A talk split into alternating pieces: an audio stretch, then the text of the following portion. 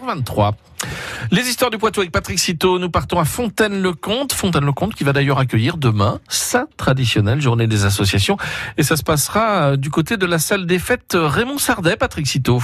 Cette partie du complexe des Châtaigniers porte ce nom depuis début 2016. Une plaque commémorative est alors dévoilée en l'honneur de l'ancien maire Raymond Sardet, disparu en 2015.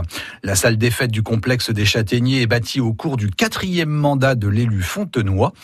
Maire jusqu'en 1995, Raymond Sardet accompagne les transformations importantes de Fontaine-le-Comte pendant près de 40 ans. Et quelle est l'origine du nom de la commune? Il faut remonter aux environs de l'année 1080 pour trouver la première mention du site fontenoy. On parle alors de la fontaine du comte ou Fontécomitis. Le comte dont il est question n'est autre que Guillaume VIII, comte de Poitou et duc d'Aquitaine. Les terres fontenoises et la fontaine à l'origine du nom lui appartiennent alors. Le nom va ensuite évoluer au fil des siècles. Et quelles sont ses principales évolutions? On le retrouve ainsi transformé en abbaye de la Fontaine-le-Comte en 1286.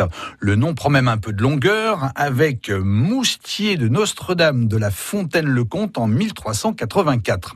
À la Révolution, comme dans de nombreuses communes françaises, le nom change à nouveau. Fontaine Légalité devient ainsi sa dénomination officielle pendant quelques années. La commune adopte finalement le nom de Fontaine-le-Comte en 1801.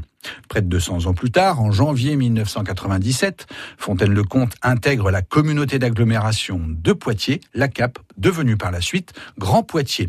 Depuis, la commune poursuit sa route au cœur du département de la Vienne tout en conservant son caractère rural, un territoire vallonné et boisé que je vous invite à découvrir demain samedi à l'occasion de la journée des associations de la commune. France Bleu Poitou.